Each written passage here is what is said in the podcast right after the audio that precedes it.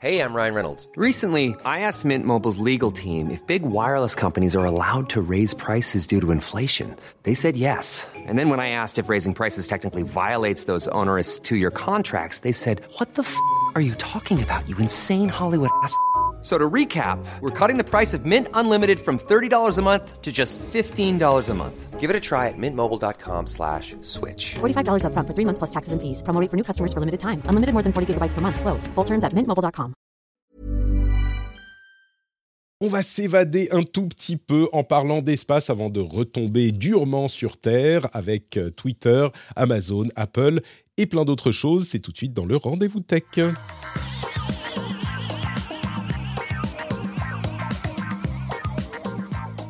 Bonjour à tous et bienvenue sur le Rendez-vous Tech, c'est l'épisode numéro 488, nous sommes en novembre 2022. Je suis Patrick Béja et je suis très heureux de vous recevoir pour cet épisode. Je suis très heureux également de pouvoir remercier les patriotes qui soutiennent l'émission financièrement, c'est grâce à eux qu'elle existe et je leur suis éternellement reconnaissant.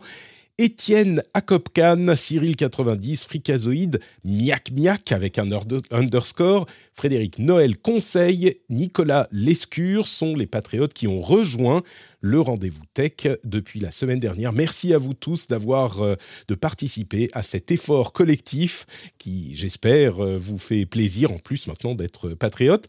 Je remercie également les producteurs de cet épisode, Stéphane Lioret et Aubeuf. J'espère que vous tous, vous allez apprécier un petit détour par l'espace. Euh, je me suis dit, au départ, j'avais dans les notes de l'émission euh, Amazon, je me suis dit, non, on va parler de Twitter, on va parler de machin. On va rêver un petit peu ensemble, s'évader l'espace d'un instant avant de euh, retourner à la dure terre ferme.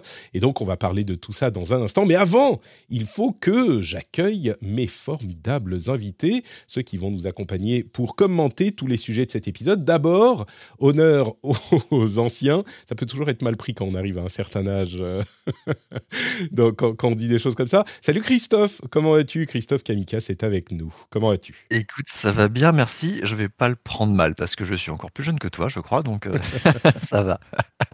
Merci d'être euh, d'être avec nous. Euh, peut-être qu'on on demandera ton, ton comment dire, on fera appel à ton expertise technique d'ingénieur, de développeur sur certains sujets de l'émission. J'aurai quelques questions à te poser, notamment comment se fait-il que Twitter n'ait pas encore explosé? Je suis sûr Ah. que tu auras la réponse. Tu connais parfaitement l'ingénierie de Twitter, n'est-ce pas? Ah, mais Euh, sur le bout du doigt. sur le bout des doigts. Très bien. On a également avec nous Otaksu, Maxime. Alors, je, j'ai pas l'habitude, on n'a pas l'habitude de- de- d'avoir ton nom complet, mais je vais, je vais le dire quand même. Maxime Lancelin Golbery, alias Otaksu, c'est comme ça qu'on te connaît. Salut euh, Maxime, comment vas-tu Euh, bonjour, ben, euh, merci beaucoup déjà pour l'invitation. Sache que tu es une des rares personnes qui prononce bien mon nom de famille sur le premier coup. C'est- Ça m'a ça m'a choqué. Et ne, ne vous inquiétez pas, on est toujours le vieux de quelqu'un. Je l'ai appris. Écoute, oui, vu comme ça, ça me, ça me console un tout petit peu. Non, mais je me suis, je me suis beaucoup entraîné. hein. J'ai fait des sessions pour ton nom de famille euh, très longues pour, euh, pour m'assurer que, que ça passe bien.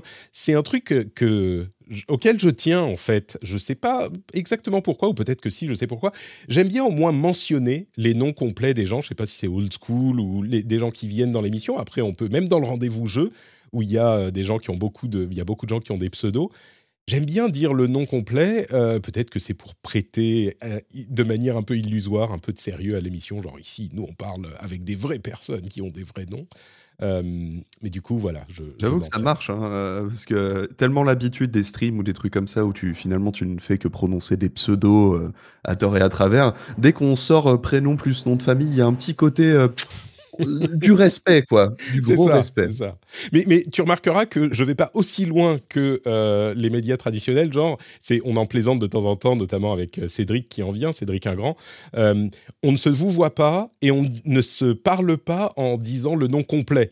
Genre, euh, et qu'en pensez-vous, euh, Maxime Lancelin Golbery euh, Que pensez-vous de, cette, de cet événement? Tu vois, là, c'est trop. Eh Bien écoutez, monsieur Béja, moi, ce que je peux vous Non, mais il dire- faut dire le prénom et le nom. Là, tu vois, ça fait vraiment genre radio ou Oui, émission mais politique. Quand c'est le présentateur, c'est toujours Ah. monsieur. C'est vrai, c'est vrai. T'as bien raison, t'as bien raison.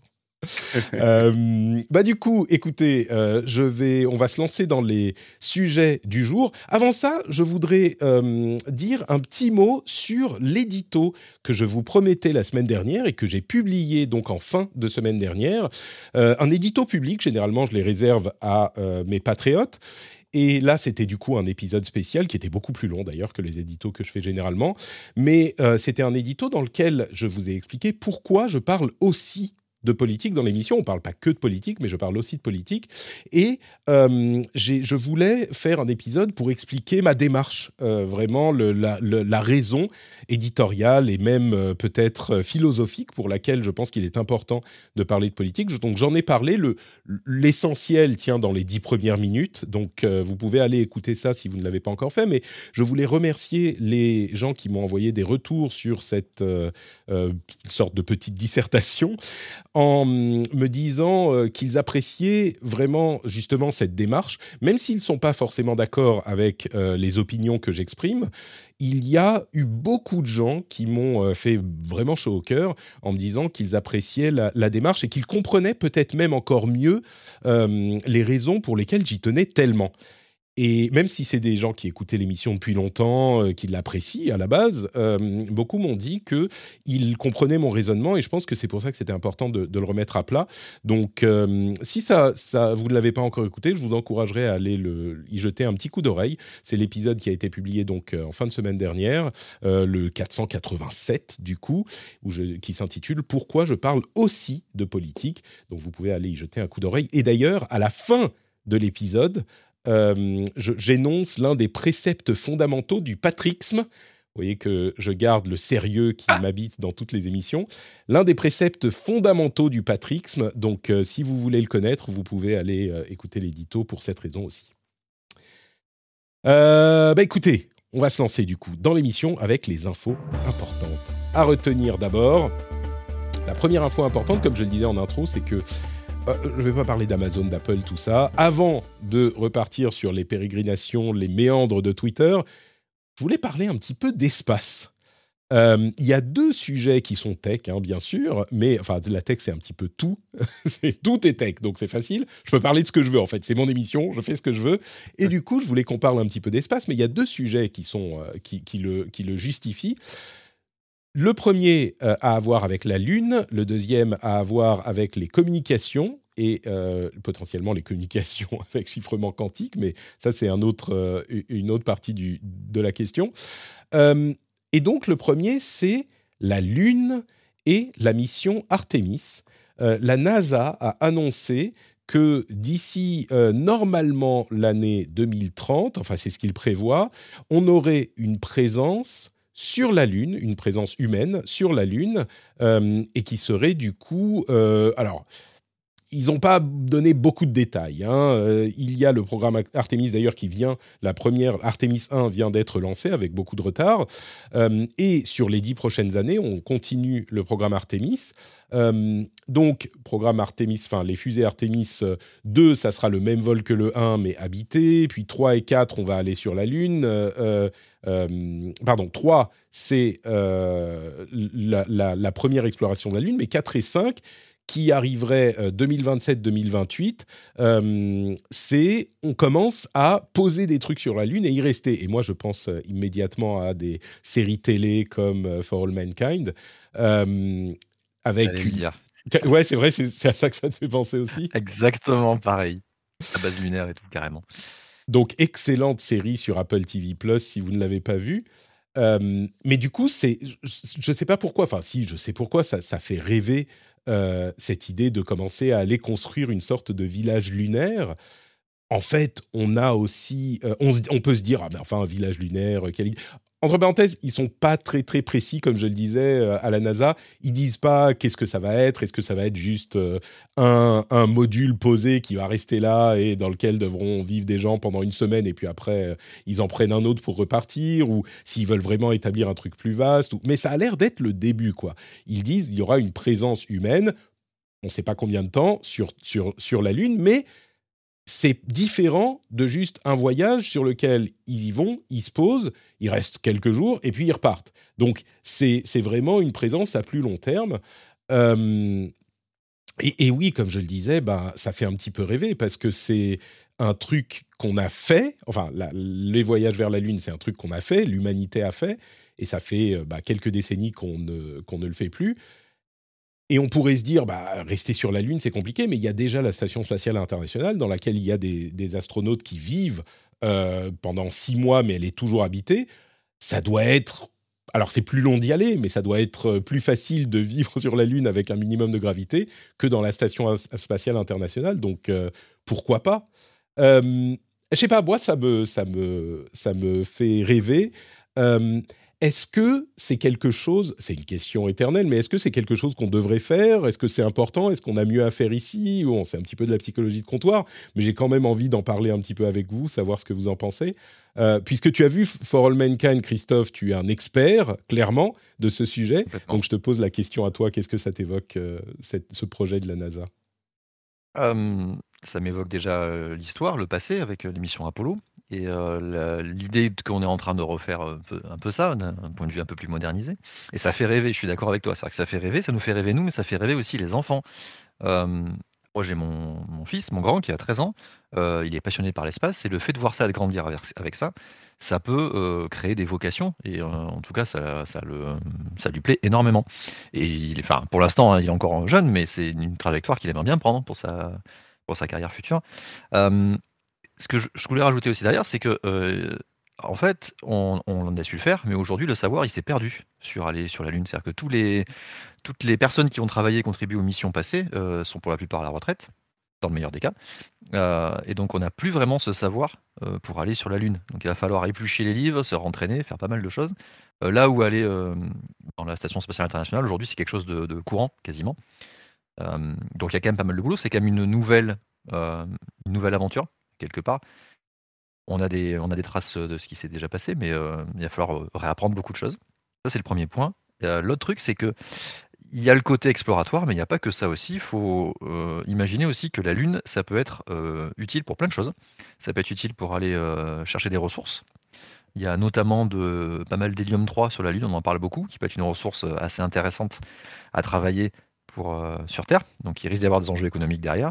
Et puis, euh, ça peut être aussi une base de relais, une base de lancement pour l'exploration euh, du système solaire plus loin. On parle de Mars ou d'autres planètes derrière. Ça Mm. peut être aussi un moyen pour euh, faire un relais et partir plus loin, plus facilement que de s'extraire de l'attraction terrestre. C'est clair. Voilà globalement toutes les idées que ça me, ça, auxquelles ça me fait penser. C'est marrant, mon, mon fils aussi, bon, qui est beaucoup plus jeune que le tien, euh, on parle de, de l'espace et de, et de Mars et de la Lune et tout ça. Et, euh, et bien sûr, il est dans sa phase où il veut être astronaute, mais il veut pas aller sur Mars parce qu'il y a un gros volcan. Donc euh, la Lune, c'est un peu plus proche. En plus, ça prend quelques jours pour y aller et revenir. Euh, Ça va, ça va. C'est plus, plus facile que, que Mars. Mais, mais oui, c'est d'ailleurs, on est allé regarder où sont formés les astronautes de, de l'Agence spatiale européenne, tout ça. Malheureusement, c'est en Allemagne, c'est pas en France, mais bon. Euh, mais oui, ça, ça peut forcément évoquer des vocations. Toi, tu es encore jeune, euh, Otaksu. Euh, Est-ce que du coup, euh, tu te dis, bah, peut-être que moi, je vais y aller, j'ai encore le temps, je suis, je suis dans ma prime jeunesse.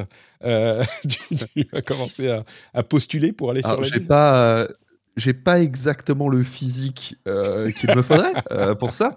Non, mais surtout, euh, en fait, quand je vois ça, moi, ça me, ça me rassure plus qu'autre chose. Non pas, non pas parce que j'ai l'ambition de faire un voyage lunaire ou quoi. Pour moi, c'est plus ou moins de la, de la lubie de milliardaire à l'heure actuelle.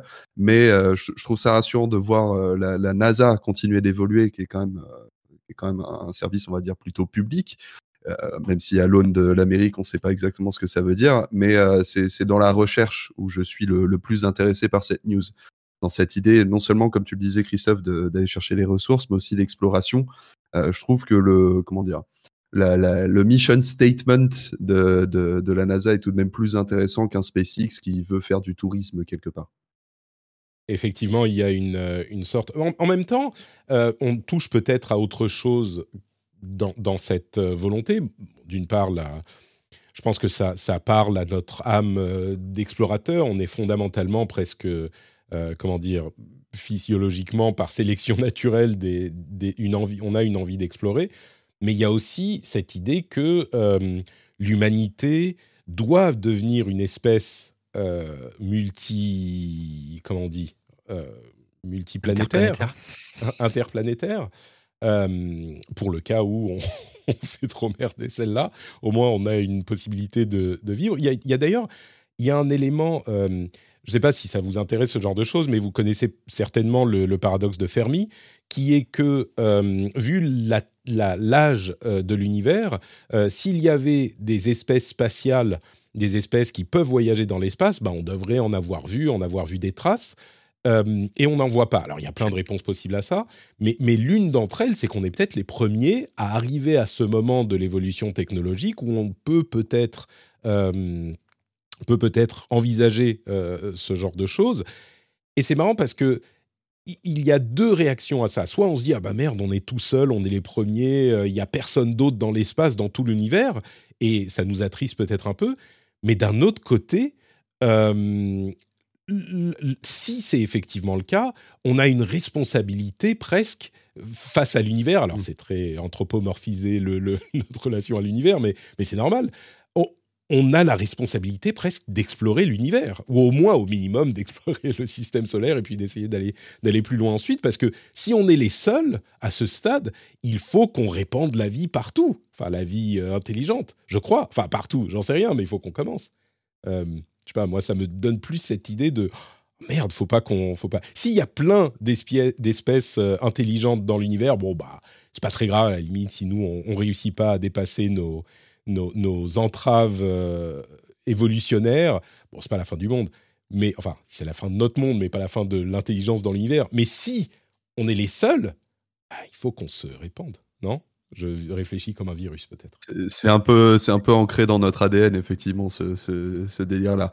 Après, euh, moi j'ai j'ai un petit peu peur quand même des leçons de notre histoire aussi, hein, euh, avec la colonisation, tout ça, tout ça. C'est pour ça que je suis un peu mi-figue, mi-raisin sur la question, hein, je dois l'avouer. Bon, déjà, euh, disons que la première étape, ça serait la Lune, et puis peut-être Mars dans euh, 50 ans. Pour le moment, ça va. On n'est pas encore. Enfin, moi, je pense pas qu'il y ait euh, Ouais. beaucoup de Martiens à, à maltraiter. Euh, c'est déjà une. une, une... D'ailleurs, c'est ce qui motive, selon lui, Elon Musk à, à essayer de pousser vers la conquête euh, spatiale. C'est de s'assurer qu'on ait une, plusieurs humanités qui soient. on pourra Un backup plan. un- ouais, c'est ça, un backup plan, exactement. Bon, toujours dans les nouvelles de l'espace, il y a Iris 2, qui est euh, l'espace un peu plus proche. Euh, c'est l'Union européenne qui euh, est, en train, enfin, qui a annoncé le développement d'une constellation de satellites qui s'appelle Iris 2, enfin Iris au carré, qui permettrait en fait à, à l'Europe, à l'Union européenne, d'avoir une indépendance, une autonomie pour ce type de réseau de communication qui soit euh, qui donne euh, accès à Internet à peu, près- partout euh, dans les endroits qui sont difficiles à câbler, fibrer, euh, réseau mobilifié. C'est évidemment, là encore, c'est marrant parce qu'on essaye de lui échapper, mais c'est encore une, une réaction en partie à, à- Elon Musk. C'est pas le seul avec Starlink qui a un réseau de ce type, mais c'est certainement le plus connu. Et l'idée est de ne pas avoir à dépendre de sociétés privées et donc d'avoir une initiative euh, étatique, euh, enfin étatique euh, fédérale du gouvernement, enfin fédérale si on considère que c'est vraiment une fédération, mais de l'Union européenne pour bien sûr l'utilisation. Alors c'est pas 100% clair, mais ça, ça serait a priori accessible, peut-être un petit peu cher pour euh, tout le monde, mais j'ai l'impression que c'est surtout pour les administrations, euh, le- les, pour les, euh, l'appareil militaire et ce genre de choses. Mais en tout cas, moi je pense que comme pour le reste, le fait d'avoir un petit peu de, d'autonomie dans ce domaine n'est pas forcément une mauvaise chose. Ça nous fait un petit Bah, peu D'autant qu'en que- fait, Oui, vas-y, Otax, pardon. Non, j'allais juste rajouter, c'est que dans, dans l'évolution euh, technologique, il y a euh, très souvent un départ de technologie qui se fait pour euh, le militaire, le gouvernemental, et qui devient au fur et à mesure beaucoup plus grand public. Donc pour, pour l'accessibilité d'Internet, et particulièrement, comme tu le disais, sur la, la, variété des options, hein, quelque part, on voit un marché, un marché public se créer. Donc toujours intéressant d'avoir une, une alternative européenne là-dedans. hein. On est d'accord. Euh, C'était l'histoire du GPS, effectivement, euh, le développement militaire d'abord avant d'être grand public. Ou d'Internet. Internet aussi, c'est vrai. Ah non, c'était la recherche Internet. Ah oui, Ouais, il y avait une- en partie ARPANET euh, qui était aussi militaire, mais c'est vrai. Mais mais il y a toujours effectivement, et c'est un truc qu'on peut dire sur la- les voyages vers la Lune aussi. Au départ, il y a des euh, velléités dans l'exploration spatiale, peut-être un peu moins, même si c'est euh, de la de, de l'aviation, euh, des velléités qui sont étatiques ou militaires. Et puis ensuite, un truc qu'on n'a pas évoqué, mais ça amène aussi des avancées euh, technologiques qui servent au, au commun des mortels. Euh, là où c'est intéressant avec ces, constellations de satellites, c'est que c'était pas euh, les gouvernements qui ont fait les premiers. On, évoquait, Starlink. Là, c'est à l'état de projet, hein, donc ça va prendre des années avant que Iris 2 soit installé. Euh, là, on est vraiment sur une euh, initiative qui à la base euh, privée, et y compris pour SpaceX, l'évolution est tirée. On a vu le, le moteur de fusée Prométhée de l'Agence spatiale européenne aujourd'hui, qui est un moteur réutilisable, moins cher. Euh, ils ont clairement été motivés par les travaux de, SpaceX dans le domaine. Donc, euh, qui tirent, on est passé quand même dans un modèle, peut-être que ça se réinversera, dans un modèle où c'est le, privé euh, qui tire le développement et l'initiative avec le public qui suit derrière. quoi. Bah, après, il faut dire que c'est le, le privé qui en, qui en débloque les fonds aussi.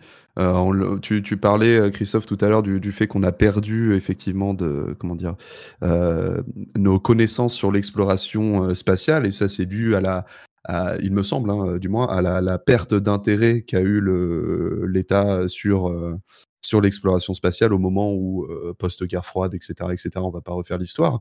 Mais, mais voilà, j'ai l'impression que cette, ce, réseau satellitaire, ça vient aussi de ça, du fait qu'il y a eu, avec Internet notamment, mais pas que, une, une perte d'intérêt pour le satellitaire et qu'un acteur privé est venu dire bah attendez, j'ai ma petite idée.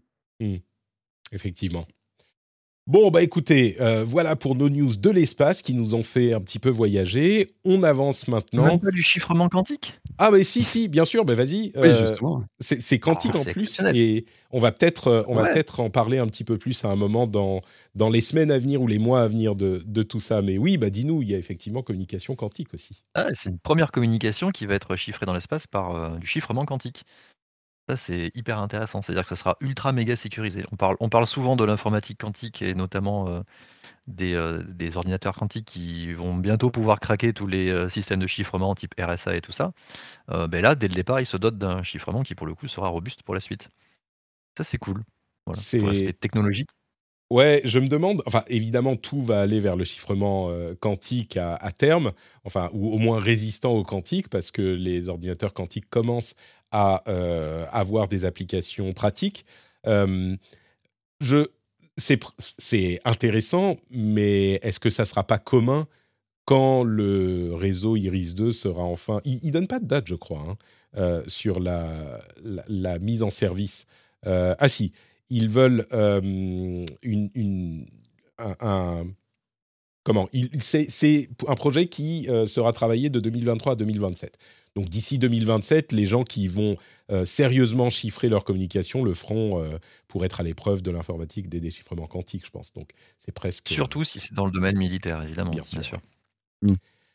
Alors après, juste une, une petite note pour euh, faire un petit coup de, de cocorico, c'est que on, pourrait ne, ne pas l'imaginer, mais la France est euh, pour le coup très très bien placée sur le- la recherche sur, euh, sur l'informatique quantique justement.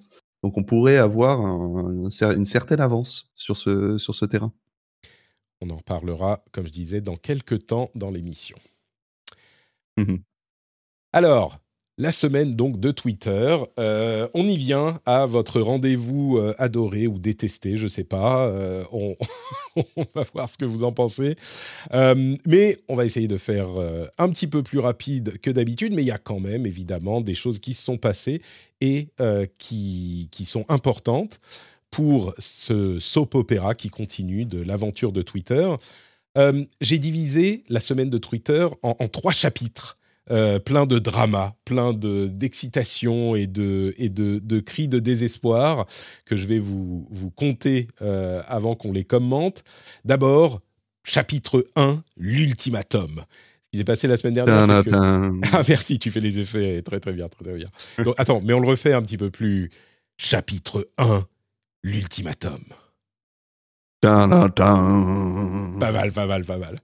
Donc, euh, la semaine dernière, Elon Musk a envoyé, après avoir euh, renvoyé la moitié des environ 7500 employés de Twitter, euh, il a envoyé un email aux, aux, aux 3000 et quelques restants en leur disant nous nous lançons dans le développement de Twitter 2.0. Ça va être hyper hardcore. Euh, on va coder toute la journée et toute la nuit. Si vous n'êtes pas euh, partant pour faire partie de cette aventure Twitter super hardcore, euh, ah, alors pardon, c'était même formulé différemment. Si vous êtes partant, vous devez cliquer oui sur ce lien d'ici à 5 heures de l'après-midi. Si vous n'êtes pas partant, eh ben vous vous cliquez pas et vous êtes renvoyé. Euh, ils avaient quelques heures euh, pour le faire et vous aurez donc vos trois mois de, euh, de, de, de- comment dire de severance, euh, trois mois de payés. Euh, et, et- mais vous ne travaillez plus dans la boîte. Et il semblerait que plus d'un millier d'employés choisi de euh, partir. Et du coup, il reste aujourd'hui quelque chose comme... Alors attendez, il a, il a, il a donné l'info, il reste 2700 employés dans Twitter, là où il y en avait 7500 il y a euh, trois semaines ou quatre semaines quand il a euh, racheté la société. À côté de ça, il a également renvoyé Robin Wheeler, qui est la chef des ventes de Twitter, alors qu'il l'avait euh, convaincu de rester il y a une semaine. Elle est partie. Euh, il y a, suite à ces problèmes, euh, de, enfin, suite à ces licenciements, euh, beaucoup de gens ont dit bah il n'y a plus vraiment assez de gens, il y a des équipes qui ont été vidées. Techniquement, Twitter ne peut pas tenir et ça va forcément créer euh, un- une implosion technique. Euh, plein d'ingénieurs sont venus expliquer en quoi euh, des petits problèmes pouvaient euh, provoquer des cascades de problèmes qui faisaient que Twitter allait forcément techniquement ne pas tenir sur les semaines à venir. On verra ce que ça donne. En plus, il y a la Coupe du Monde qui est traditionnellement un moment important pour, pour Twitter parce que c'est une grosse activité. Donc, on verra si ça provoque des problèmes. À côté de ça, on a eu un témoignage de euh, Yoel Roth, qui est l'ancien directeur de euh, la sécurité et de la confiance Trust and Safety sur Twitter. Il a dit la raison pour laquelle je suis parti, alors qu'il était euh, un petit peu un défenseur ou au moins la voix d'Elon Musk au début euh, de sa, de sa, au début juste après son rachat. Il a dit le problème c'est que Elon Musk veut tout décider lui-même, y compris sur la modération. Et du coup, on n'a pas besoin d'un rôle comme le mien. Euh, Il n'y a pas de euh, trust and safety, il n'y a que la voix d'Elon Musk qui compte. Et du coup, bah, ça ne sert à rien que j'y reste. On était surpris de le voir partir euh, la semaine dernière. Ça m'amène au deuxième euh, chapitre, le sondage. Merci, merci. J'étais pas sûr que tu le, le fasses bien. Merci. Toujours, toujours prêt. Donc, deuxième chapitre, euh, suite à ça, Elon Musk a fait un sondage sur Twitter demandant est-ce qu'il faut euh, réintégrer le président Trump ou pas Évidemment, son, audience est quand même euh, particulière. En, tout cas, du, plutôt, il semble du bord de, du politique du président Trump. Euh, quoi qu'il en soit, le sondage a euh, réuni 51,8% de euh, votes parmi les plus de 15 millions d'utilisateurs qui ont voté pour le oui. Il a donc réactivé le, le, compte de Donald Trump et il a dans la foulée réactivé d'autres comptes quand même assez controversés, beaucoup de politiques très à droite du spectre politique américain, Euh, le compte de Kanye West, ou Ye, euh, qui avait été suspendu pour euh, antisémitisme. D'ailleurs, il a son, son premier, en- techniquement son deuxième tweet, ça a été Shalom. Super. Bref, il a réintégré toutes ces personnes. Il avait dit à son retour, enfin à son rachat, il avait dit quelque chose qui avait vaguement rassuré les gens en disant que euh, les grandes décisions de modération seraient prises par un comité avec, je mets les guillemets, des points de vue extrêmement divers, ce qui est toujours un petit peu un piège, ce genre de choses, mais bon, des points de vue extrêmement divers, mais en tout cas que ça, serait pris par un comité indépendant. Là, il a lui-même pris les décisions, ce qui tend à confirmer euh, ce que disait Yoel Roth, qui dit bah, de toute façon, il change d'avis comme de chemise et c'est lui qui décide de tout. Bon, une, petite remarque euh, qui est à la fois euh, très personnelle et indicative de la manière dont il fait les choses. Euh, certains lui ont demandé s'il il allait réintégrer Alex Jones, qui est une figure très décriée de l'extrême droite américaine, qui est carrément lui dans les, qui monte dans les arbres. Enfin, c'est un, il, vend des c'est Infowars. Bon, vous connaissez, il vend des théories du complot complètement ahurissantes. Il a prétendu, il continue à prétendre, il y a un gros procès à ce propos, euh, que euh, la, tuerie de masse. Ah zut, je me souviens plus du nom il y en a tellement aux États-Unis. Bref, que l'une des tueries de masse était en fait euh, qu'il y avait des acteurs, que les enfants n'étaient pas vraiment morts, enfin un truc euh, sordide.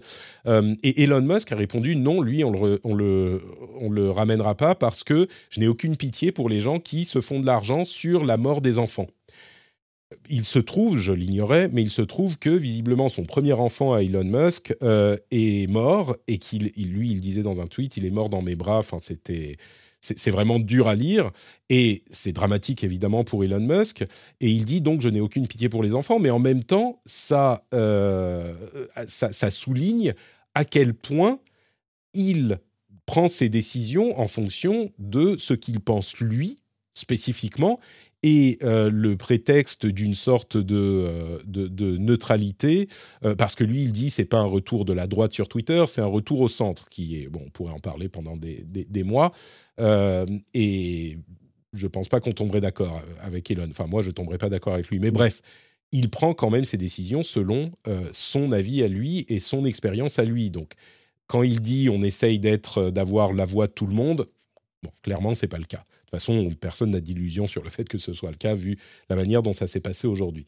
Euh, un autre truc à mentionner, c'est que Donald Trump a dit qu'il ne reviendrait pas sur Twitter parce qu'il y a plein de bots et de trucs, et depuis, euh, Elon Musk essaye de le, de le troller pour le faire revenir. Enfin bon, bref, c'est la cour de l'école. Chapitre 3, la réalité de la situation. Très bien. Ah, ça prend un petit peu de temps, mais ça arrive. Euh, oui, c'était Sandy Hook, tout à fait. Merci, euh, merci à la chatroom. Le, la tuerie de masse euh, que dénonce faussement Alex Jones. La réalité de la situation, c'est qu'en fait, tout ça, en fait, a assez peu d'importance. Elon Musk a dit qu'ils avaient fini de euh, enfin assez peu d'importance. On va s'entendre, je vais expliquer, mais ils ont fini de renvoyer des gens. Il a vraiment, il a fini sa purge et il va réembaucher des gens qui correspondent plus à la manière dont il fait euh, les choses dans ces sociétés. Ok, il veut en réengager essentiellement des ingénieurs et des développeurs, mais aussi des gens dans la vente de pubs. Euh, et c'est ça qui est, c'est un truc que j'ai tweeté. La réalité, c'est que tout ça a assez peu d'importance. Le seul truc qui compte pour la survie de Twitter, c'est le, les annonceurs. Euh, la survie repose à 100% sur les annonceurs parce que c'est eux qui font rentrer l'argent. Et euh, si les annonceurs ne, restent pas ou ne veulent pas revenir sur Twitter, il y a eu plusieurs grosses euh, agences qui ont, et de, conseils qui ont conseillé à leurs, à leurs clients de mettre en pause leur publicité sur Twitter. Bah, S'ils ne reviennent pas, cela, Twitter n'a aucune chance de, survivre parce que 90% de leurs revenus, même s'il a coupé les dépenses, 90% des revenus, c'est euh, les annonceurs. Et c'est la pub.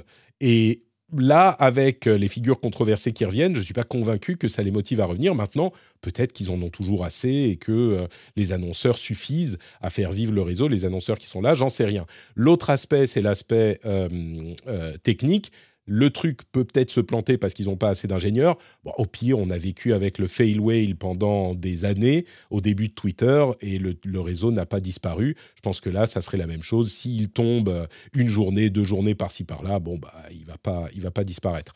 Euh, par contre, il y a un autre danger entre guillemets, c'est euh, la réaction des App Store Apple et Google. On a vu que Phil Schiller, l'un des hauts responsables d'Apple, a désactivé son compte. Si Apple euh, estime que le réseau devient euh, véhicule euh, d'idées problématiques, ils pourraient retirer Twitter de leur App Store, comme ils l'ont fait avec d'autres apps. Ça serait un problème, même chose chez, Google. Donc voilà pour le résumé, qui n'était pas si rapide. Mais maintenant, je voudrais me retourner vers vous. Et comme je le disais tout à l'heure, Christophe, euh, toi qui comprends parfaitement bien les enjeux d'une infrastructure mondiale comme euh, celle de Twitter, euh, est-ce que tu crois que le fait qu'on soit passé de euh, 7500 à 2700 employés, alors il y a des ingénieurs, mais il n'y a pas que ça, hein, il y a beaucoup d'autres types d'employés également, est-ce que ça met vraiment en danger l'infrastructure technique d'un truc comme Twitter ou est-ce que les gens se sont plus à, comment dire, à prédire la mort de Twitter, mais qu'en fait, bon, tout à fait tourner, les trucs sont en place, quoi. Eh ben, ça va dépendre de comment on va s'en servir de Twitter, globalement. Parce que si. euh, en fait, j'ai regardé, tu peux, tu peux avoir la liste hein, des employés qui sont partis, tu peux avoir. euh, ça, c'est un truc qui se fait depuis quelques temps au niveau de la tech, notamment des startups euh, aux États-Unis. Tu un site qui s'appelle layoffs.fyi qui te liste tous les, euh, tous les layoffs du coup. Et tu peux voir la liste nominative hein, de toutes les personnes qui sont parties, du coup, pour euh, voir un petit peu quels sont les types de personnes qui sont parties au niveau tech. Donc il y a des gens effectivement plutôt au niveau développement, il y a des gens plutôt au niveau euh, support de la plateforme qui sont partis aussi, donc ça c'est un peu plus pénible, ce qu'on appelle les SRI, SRE en français. Et, et alors sur le- l'enjeu de est-ce que la plateforme tient toute seule, ben, s'il n'y a pas de nouvelles fonctionnalités qui partent dessus, si l'usage il n'évolue pas, c'est-à-dire que si personne s'en sert, ça va tourner. Aujourd'hui, on a euh, des infrastructures euh, cloud qui sont, euh, auto-scalées, donc ils peuvent s'auto-adapter de manière élastique à euh, l'usage qui en est fait dans une certaine mesure, pour peu qu'on ait mis les bons curseurs. Donc sur le papier, tu peux arriver à faire quelque chose. Dans la pratique, tu vas toujours arriver dans des situations que tu n'as malheureusement pas prévues, euh, sur lesquelles il va falloir que tu réagisses. Euh, et ça peut être des choses euh, toutes bêtes comme une base de données qui atteint ses limites, le, fameux disque dur qui est plein, mais ça on l'a de moins en moins. Mais c'est des cas similaires comme ça sur lesquels va falloir que tu réagisses derrière parce que c'est un truc auquel tu n'as pas pensé au niveau de la conception. Et c'est là où des équipes comme ça sont, utiles parce qu'elles vont pouvoir intervenir rapidement. C'est en général des gens qui sont, sont on-call, donc ils sont dispo en 24-7 pour intervenir, pour assurer la, fiabilité de la plateforme et corriger ces problèmes. Et, et un autre truc, c'est que mais, Twitter, le problème, c'est qu'ils sont très dépendants euh, de l'actualité et c'est pas prédictible. Donc ça veut dire que du jour au lendemain, il peut arriver un pic d'usage sur une certaine fonction et ils l'ont pas anticipé. Et ce pic d'usage, il va provoquer, euh, par effet boule de neige, un comportement particulier sur un composant technique qui n'était pas prévu pour supporter une télécharge à un tel moment parce qu'un autre composant derrière a agi d'une telle manière. Et ça, c'est des comportements que tu ne peux découvrir que à l'usage, au volume. Et c'est très difficile de pouvoir tout anticiper euh, au- avant. Et donc là, il faut pouvoir réagir, adapter l'infrastructure de la plateforme. C'est là où ces équipes-là sont hyper, hyper importantes. Et c'est c'est les équipes dont euh, certains disaient bah, mon équipe est vide, quoi. il n'y a plus personne. euh, et donc, les gens qui réagissent à ça, normalement, euh, ils sont plus là. Donc, forcément, ça va merder. En même temps, ils sont encore 2700. J'imagine qu'il a beaucoup gardé d'ingénieurs de, d'ingénieurs et de développeurs. Bon, je. je- La- Le- L'autre difficulté, c'est que même si tu. Enfin, c'est pas que des compétences, c'est-à-dire qu'il y a des gens aussi qui ont un savoir sur l'infrastructure de, de- de Twitter, qui est très particulière, euh, j'imagine, à cette échelle. Donc, à euh, tu à ce pas. euh, niveau, juste c'est des je- trucs qu'on fait nulle part ailleurs. L'infrastructure de Twitter est différente de celle de Facebook, est différente de celle de Google, etc. C'est très spécialisé. Quoi. Exactement, alors surtout Facebook, ils sont encore plus particuliers. Mais, euh, mais euh, oui, complètement. C'est-à-dire qu'il y a quand même un savoir de la plateforme existante qui est hyper utile. Donc euh, quand tu, les gens partent, tu perds des compétences, mais tu perds du savoir surtout. Mm. Et si tu n'as pas une bonne culture de la documentation et du partage du savoir dans ta boîte, bah, c'est quelque chose qui peut devenir très très très compliqué pour la suite. Parce que tu te retrouves avec des gens qui ont certes des compétences techniques sur des composants techniques, mais pas du tout le savoir de comment la plateforme se comporte parce qu'ils n'étaient pas là historiquement, parce qu'ils n'ont pas vécu certaines, certains coups durs, des choses comme ça. Et ça, Ouais. c'est une vraie perte. Donc il y a un vrai danger. Maintenant, est-ce que ça va se concrétiser avec une, euh, une panne de Twitter? Je... Enfin, peut-être des pannes ponctuelles, mais là encore, je pense que bah, ça sera corrigé au bout de quelques heures, quelques jours. Il y, a une autre. euh, Pour, pour rajouter un peu, euh, Bien pardon, sûr, vas-y. euh, pardon de te, couper Patrick, pour, juste pour rajouter un peu sur l'aspect technique, parce qu'on on a eu un droit de regard là-dessus avec euh, tout ce qui s'est passé sur Twitter. Il faut voir que, comme tu le disais, Christophe, euh, c'est une, une plateforme assez vieille, mais surtout qu'il y a euh, beaucoup de codes legacy, donc des, des processus euh, qui n'ont pas été mis à jour euh, au niveau du, du code, hein, tout simplement du programme, qui sont donc euh, pas forcément super connus des, des nouveaux employés. Beaucoup d'anciens employés sont partis euh, aussi, et euh, Elon Musk a tendance à euh, taper dans la fourmilière, essayer de, faire bouger les choses, même au niveau technique. C'est surtout là où c'est euh, où c'est inquiétant en fait sur euh, sur le, la possibilité que, que ça se foire. C'est que si encore s'il ne touchait pas la plateforme, la laisser comme ça, ouais, il n'y aurait pas de souci. Mais il est en train de supprimer énormément de code qui fait qu'on a vu il y a même pas il y a quelques jours maintenant que l'authentification de deux facteurs avait été, été morte tout d'un coup. Enfin, il y, a plein de choses comme ça où le Content ID qui repérer les, les vidéos copyrightées qui a sauté pendant un moment. Les gens se sont mis à uploader des films complets par extrait de ouais, voilà. avec des dizaines. Mais, mais tu vois, même ça, c'est un bon exemple le deux facteurs, euh, je me fais un tout petit peu l'avocat du diable, hein, mais l'authentification de facteurs, elle a sauté pendant deux jours et puis elle est revenue. Le, euh, repérage des euh, contenus copyrightés, il a sauté pendant deux jours et puis il est revenu. c'est des trucs, j'ai l'impression quand même que techniquement, c'est peut-être un symbole de ce qui se passe pour Twitter dans son ensemble. Il y a beaucoup de gens qui estiment que du coup, ça va merder forcément, ça y est, c'est la fin mais c'est un petit peu aller vite en besogne, quoi. C'est un petit peu exagéré, je trouve. Même si ah, Dieu, sait que je suis frustré de ce qui se passe avec Elon Musk, on en parle non-stop depuis trois semaines. Mais, mais c'est à l'image de Twitter, ce qui se passe sur Twitter quelque part, c'est qu'on que on est dans, dans l'explosion de news, donc forcément il y, a une, il y a une réaction euh, presque allergique à chaque fois qu'il se passe quelque chose. Sauf que là où ça faisait la force du réseau social, aujourd'hui ça joue contre lui parce que l'explosion euh, négative se fait contre la plateforme elle-même. Aujourd'hui, euh, effectivement, on peut se dire que technologiquement, euh, il peut rattraper les choses, mais il y a aussi un, autre aspect, c'est que même s'il rattrape les choses, il faudra de l'investissement. si Twitter perd ses annonceurs et qu'en plus il doit investir massivement pour rattraper sa plateforme technologique, c'est là où, quand tu fais un plus 1, euh, ça risque de faire zéro à un moment, en fait. Euh. un plus 1, ça risque de faire zéro, effectivement. Mais, et, on a même, bon, bah, tu touches du doigt cet autre problème qui est la question de la modération. Euh, ne serait-ce que, alors il a une image qui est visiblement pas très euh, global de sa plateforme, la manière dont il, il envisage le fonctionnement, même s'il a fait une remarque sur le Japon qui a autant d'utilisateurs Twitter que les États-Unis, et donc il dit Ah oui, mais en fait, on est plutôt une plateforme japonaise. Hein. bon, bref. Euh, hmm. La manière dont il envisage le fonctionnement, notamment de la modération, ça fonctionne pas en France et en Europe. Euh, c'est juste illégal ce fonctionnement. Euh, au-delà du fait qu'il a renvoyé plein de gens qu'il ne pouvait pas renvoyer de cette manière parce que, bah, en France, euh, c'est pas possible. D'ailleurs, le DG de Twitter France est parti en remerciant tout le monde. visiblement, il n'est pas hyper confiant. enfin, peut-être qu'il est confiant, mais en tout cas, il est parti. la modération peut juste pas fonctionner comme ça. Mais là encore, je me demande si, je me demande si c'est pas des détails euh, et que dans, deux mois, trois mois, quatre mois, tout, tout ce qu'il fait en fait est corrigeable. Tous les problèmes, c'est du...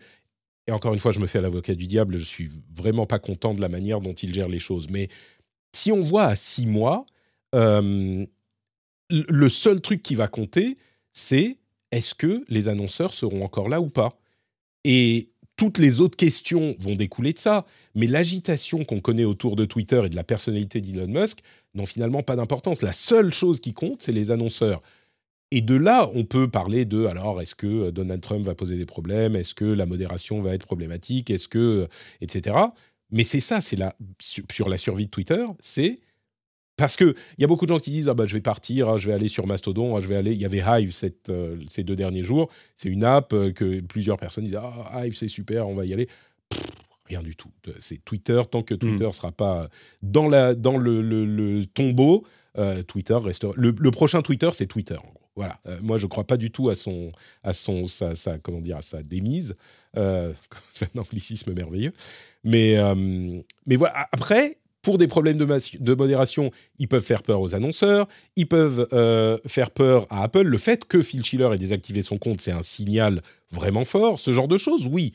Mais Elon Musk qui euh, fait des siennes, c'est pas ça qui va, poser directement les problèmes de Twitter. C'est indirectement que ça va arriver. Le, la, question de la modération est importante, c'est sûr. Mais je, ne veux pas euh, forcément truster la parole, mais, non, non, mais j'ai pas mal de choses à dire. c'est moi qui truste la parole d'habitude, donc. Euh. en fait, pour moi, le, truc au centre de Twitter, c'est qu'effectivement, euh, Twitter ne va. Je, ne crois pas au fait que Twitter va mourir sous Elon Musk, effectivement. mais Twitter, la plateforme. Par contre, Twitter, le réseau social, c'est possible. Tout simplement parce que Twitter, aujourd'hui, est un, un réseau social qui a une place très particulière dans le, le paysage public, euh, que ce soit euh, que ce soit dans la politique, mais euh, aussi aussi dans, dans l'actualité, etc., etc. Donc c'est pas un- C'est marrant à ce un- propos, il y a, il y a plein de, de gens différents, d'entités différentes, des gouvernements, des associations de journalistes, etc., qui tout à coup commencent à trouver toutes les qualités à Twitter. De là que le Ouais. monde entier semblait détester Twitter et dire que c'était l'enfer sur Terre et machin. Tout à coup, maintenant, quand la perspective de le voir disparaître se profile, il y a plein de gens qui disent Ah non, mais attends, c'est hyper utile sur ça, c'est hyper bien sur ça, c'est hyper. Ça me fait toujours un peu rire parce que je, je- moi, je prône la mesure, comme vous le savez. Mais, euh, mais oui, pardon, je voulais mentionner ça euh, sur ce que tu Non, non, mais t'as as parfaitement raison, parce qu'en fait, c'est là où on trouve la mesure de Twitter. C'est que la mesure de Twitter, c'est le réseau social qu'on adore détester. Et du coup, tu, tu trouves la moyenne dans ça, dans, dans, dans, dans l'absolu grand ou l'absolu euh, petit, tu vois. Mais, euh, mais le, problème de ça, c'est que euh, la, fonction de Twitter, elle est importante, elle va rester. Mais est-ce que Twitter va rester? C'est pas sûr.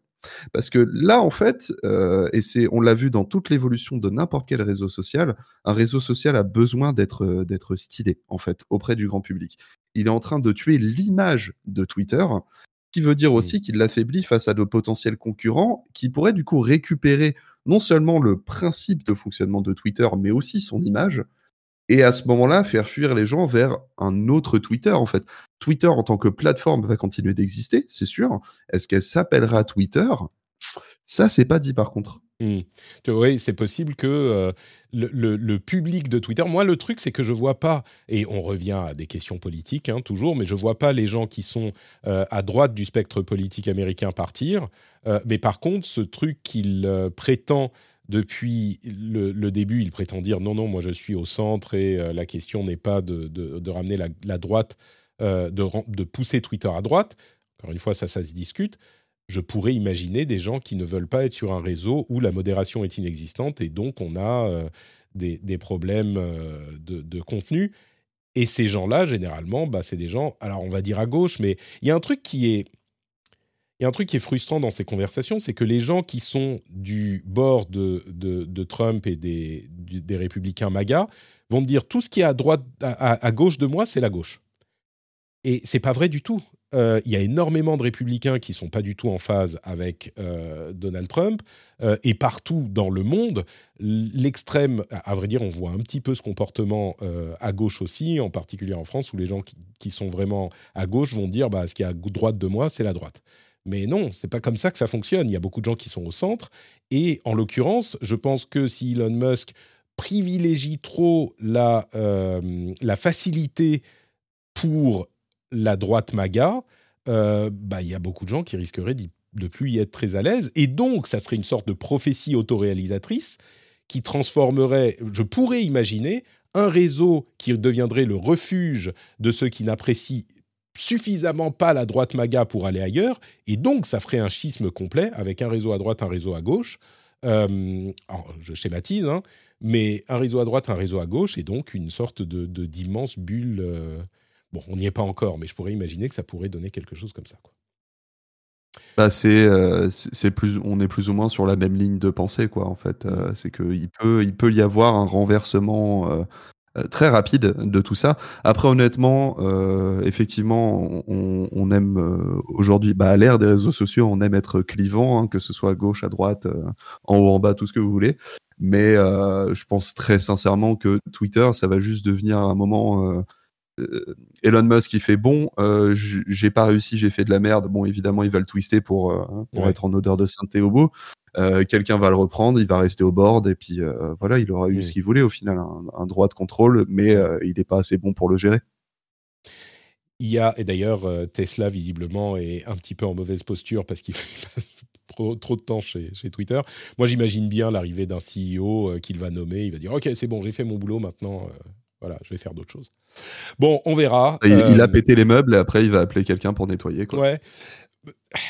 Tu sais, je me demande, j'ai encore une fois, euh, vous, vous le sentez s'approcher, euh, vous l'entendez. Je l'ai trop fait là, le- ça a appelé le jingle. Mais je je peux pas m'empêcher de me demander quelque part dans l'arrière de ma tête est-ce que il n'est pas arrivé avec des méthodes de, de, de, gougnafier, euh, comme un éléphant dans un magasin de porcelaine, qui avait besoin d'un éléphant dans son magasin de porcelaine pour casser complètement l'existant, un passif trop lourd qui, au final, euh, redynamisera le, le, réseau. Il pense à, il a, il a en dehors des trucs problématiques, il a euh, des, des, projets, euh, les, Twitter Blue, donc la vérification, vérification pour business, du chiffrement partout, euh, des notes plus longues sur les tweets, des vidéos très longues, etc. Peut-être que au final, c'est ça qui sera important, la redynamisation technique des fonctionnalités de Twitter, et puis tout le reste, un département de modération, ça se reconstruit. Euh, parce que je suis convaincu qu'il faut de la modération et que il va s'en rendre compte. Enfin, je ne sais pas s'il va s'en rendre compte, mais je suis convaincu qu'il faut de la modération. Euh, le reste, ça se reconstruit, ça se corrige. Ça prend euh, trois semaines, six mois, un an, mais ça se corrige. Le, le, le bousculement d'une culture d'entreprise qui se qui ronfle, ça c'est pas facile. Donc euh, c'est un peu l'avocat du diable. J'ai un propos inverse. D'accord, vas-y. Je suis, je suis quelque part d'accord avec toi, mais je ne le suis pas non plus. En fait, ce qu'il faut voir, c'est que euh, Twitter, si euh, il évoluait très lentement, c'est aussi parce que la plateforme reconnaissait d'elle-même euh, la place qu'elle avait prise dans le, le, paysage particulièrement politique. Et auquel cas, quand tu as une, une place aussi importante dans, dans, les débats mondiaux de, de, de grandes démocraties, bah, tu peux pas du jour au lendemain tout péter, faire salut des bisous. Et après, là où effectivement on peut, on peut parler du fait que peut-être que Elon Musk a un plan, euh, moi j'aurais tendance aussi à argumenter l'inverse, qui est que bah, en fait Elon Musk n'a pas de plan. Mmh. Euh, là où, là où justement je, je peux m'inscrire en contraire, même si je ne crois pas forcément à, à, ce que je vais dire non plus, mais c'est histoire de, de, de faire vivre le débat. De... Alors tu fais l'avocat euh... pas du diable mais de Dieu, je sais pas, du, des dieux. Ouais, on va, on va dire ça comme ça. C'est que je pense euh, qu'aujourd'hui, on arrive au bout de ce modèle très Silicon Valley euh, d'imposer une espèce de figure publique emblématique euh, qu'on porte au nu comme, comme un génie. Je pense à Elon Musk, je pense à Mark Zuckerberg aussi. Et qu'on est en train, au contraire, de, de, faire tomber les masques et de se rendre compte que bah, ces gens-là ont eu, certes, une bonne idée. Hein, on va pas leur retirer ça. Mais euh, ça ne veut pas forcément dire que ce sont des génies. Ils sont tout à fait capables de faire du gros caca, pour rester extrêmement mmh. poli. Et qu'on est en train de l'observer aujourd'hui, euh, que ce soit dans la lubie de Mark Zuckerberg avec le, le métaverse ou euh, Elon Musk et ce qu'il arrive avec, euh, qui arrive avec Twitter, sachant que ça fait aussi remonter euh, dans, dans, le débat des choses sur lesquelles on a fermé les yeux parce que la communication, euh, la communication Elon Musk, comme j'ai envie de le dire, était assez puissante. Euh, le fait qu'il a fait foirer des tonnes et des tonnes d'entreprises qu'il a rachetées et qu'il a fait payer ses foirages chez Tesla, chez d'autres mmh. entreprises qui fonctionnaient bien. Donc voilà, c'est peut-être aussi le moment de retrouver un esprit critique finalement, parce que le, le clivage qui, qui est poussé par les réseaux sociaux, c'est amusant, mais ça fait, euh, ça nous fait aussi porter au nu ce genre de personnalité qui devrait être peut-être revenir dans la moyenne finalement. Ou euh, ouais. quand elles font des trucs bien, c'est bien, quand c'est nul, c'est nul. Voilà, tout bêtement. Je crois qu'il y a beaucoup de gens pour dire que ce qu'il fait, c'est nul, quand ce qu'il fait, c'est nul aussi. Mais oui, c'est ce clivage qui est, qui est violent, c'est certain. Euh, et, et, je pense qu'on fait partie de, de ces gens-là depuis quelques semaines. Bon, bah écoutez, euh, ça va être le mot de la fin sur cette partie Twitter. On va passer au reste de l'actu. Je, je, vérifie que j'avais pas d'autres choses à dire sur, sur Twitter avant. Bon, c'est pas grave, je suis sûr qu'on aura l'occasion d'en reparler dans les semaines à venir. en attendant, vous savez de quoi je vais vous parler Patreon Patreon, ça c'est un truc qui est sans aucune, sans aucun, pas, même pas besoin d'avocat du diable, c'est que merveilleux Patreon. Vous savez pourquoi? Parce que l'émission, elle est disponible pour tout le monde, euh, sans aucun, euh, sans aucune, euh, comment dire, vous, pouvez la télécharger entièrement gratuitement. Mais c'est grâce à ceux qui soutiennent sur Patreon. C'est vraiment le moyen de euh, soutenir, de financer l'émission euh, de, largement majoritaire. Et c'est grâce à vous, les auditeurs, qui décidez de euh, la soutenir. Vous allez sur patreon.com slash rdvtech et vous décidez, allez, je vais mettre 2 euros, 3 euros, 5 euros, 25 000 euros. Il n'y a pas un, un, niveau à 25 000 euros, mais il y en a à quelques euros. Et vous pouvez de cette manière obtenir les bonus que euh, on donne pour les auditeurs qui deviennent patriotes. Par exemple, il n'y a pas de pub dans les émissions, il n'y a pas cette petite partie autopromo au milieu, euh, il y a les contenus bonus, euh, les, les after-shows. Peut-être qu'on va faire un petit after-show d'ailleurs aujourd'hui. etc., etc. Et surtout, donc, la, fierté, la joie de soutenir l'émission, la, la, fierté d'être, de faire partie des gens qui euh, apprécient les contenus et les créateurs de contenus et qui les aident dans leur démarche, démarches qui sont parfois euh, motivées comme, comme la mienne. Euh, si vous appréciez l'émission, si vous appréciez la manière dont on fait les choses, patreon.com slash rdv. Tech. Merci à vous tous. Le lien est dans les notes de l'émission. Ça prend deux minutes, hein, même depuis votre mobile. Vous pourriez le faire maintenant. Vous pourriez être en train de le faire maintenant, tout de suite. Patreon.com slash rdvtech. Hey, I'm Ryan Reynolds. Recently, I asked Mint Mobile's legal team if big wireless companies are allowed to raise prices due to inflation. They said yes. And then when I asked if raising prices technically violates those onerous two year contracts, they said, What the f are you talking about, you insane Hollywood ass?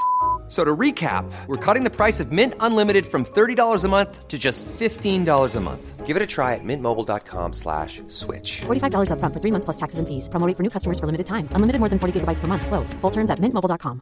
Ready to pop the question? The jewelers at BlueNile.com have got sparkle down to a science with beautiful lab-grown diamonds worthy of your most brilliant moments. Their lab grown diamonds are independently graded and guaranteed identical to natural diamonds, and they're ready to ship to your door. Go to Bluenile.com and use promo code LISTEN to get $50 off your purchase of $500 or more. That's code LISTEN at Bluenile.com for $50 off. Bluenile.com code LISTEN. Et on passe au reste de l'actualité. Là, on a l'impression d'être à la plage, c'est la fête, euh, tout va bien. Euh, sauf que vous utilisez le compte Netflix de votre ami Otaxu qui lui bosse dur euh, à Paris et vous vous rendez compte que peut-être qu'un jour, bah, tout à coup, je suis viré de, de mon compte. Qu'est-ce qui s'est passé? C'est Netflix qui a activé une fonctionnalité pour vérifier qui est connecté à notre compte, qui l'utilise et pouvoir désactiver les accès. C'est, ça sent quand même le prélude à, euh, bah maintenant on n'autorise plus le partage de mots de passe. Hein. Ils en parlent depuis un moment. Là, ils donnent les outils pour pouvoir euh, contrôler tout ça. Ça va plus durer très longtemps la plage euh, avec le compte d'Otaxu. Walt Disney Company a ramené Bob Iger. Vous savez, Bob Iger, c'est celui qui a présidé, c'est le président qui a présidé à la la période d'expansion et de succès euh, insolente de Disney. Ça faisait deux ans qu'il était parti et que Bob Chapek était le CEO. Et ben Bob Iger revient seulement pour deux ans, mais il revient quand même pour redynamiser l'entreprise. Alors est-ce que ça veut dire plus de dynamisme dans le monde du streaming? C'est possible. Peut-être que euh, il a refusé une offre de Salto la plateforme de streaming française pour euh, retourner chez Disney parce qu'elle est en difficulté, cette euh, plateforme. En fait, euh, les, actionnaires, les composants essentiels de Salto n'en veulent plus. et elle serait donc à vendre. Enfin, France Télévisions, TF1 et M6 veulent plus de Salto. Et du coup, on ne sait pas très bien ce qui va lui arriver. Beaucoup de gens parlent du seul racheteur potentiel, c'est Canal+ mais Canal+, ils ont déjà MyCanal, ils s'en foutent complètement de Salto, donc a priori, euh, ça serait pas surprenant que ça ferme bientôt.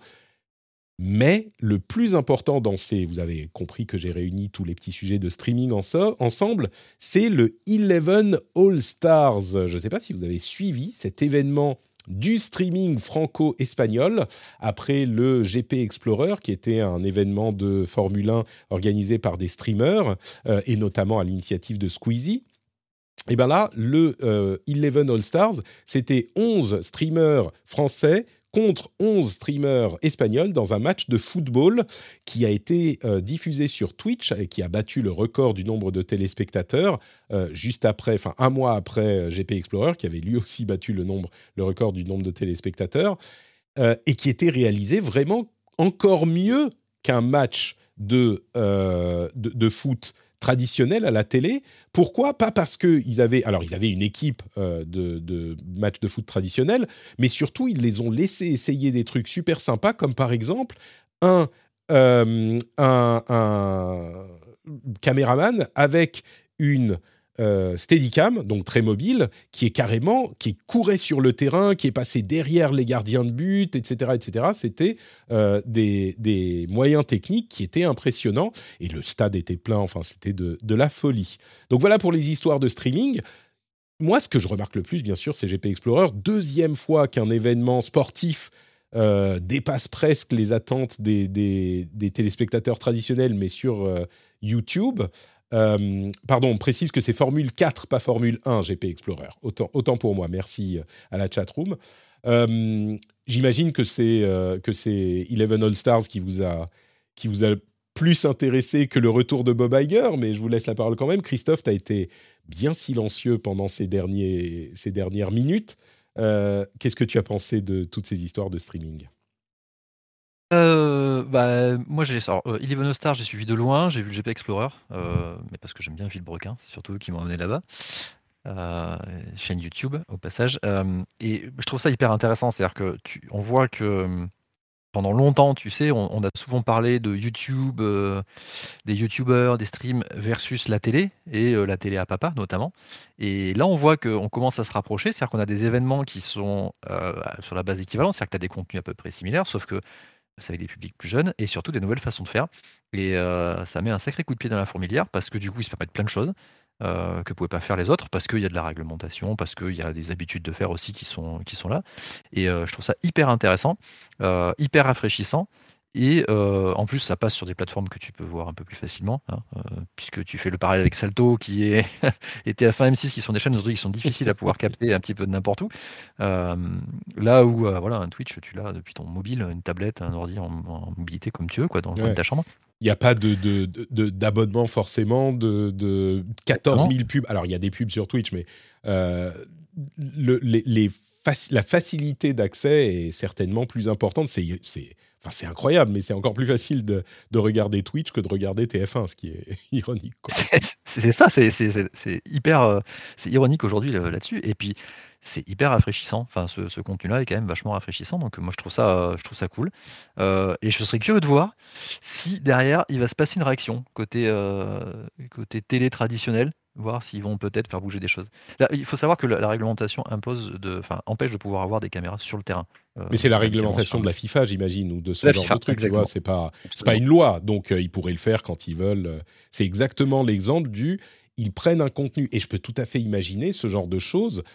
Et ils y vont. Alors, les streamers n'ont pas envie de devenir footballeurs professionnels. Hein. C'est des trucs marrants qu'ils font comme ça euh, parce que ça les amuse sur cet événement et que ça fait de, de la visibilité, etc. Mais le le fait qu'ils réussissent à faire un événement comme ça sur la base, comme tu le disais, de contenus qui sont plutôt euh, traditionnels et à en faire un événement qui, qui connaît un tel succès, euh, ça, ça doit faire. Euh, parce que c'est pas demain que la FIFA va être délogée, évidemment.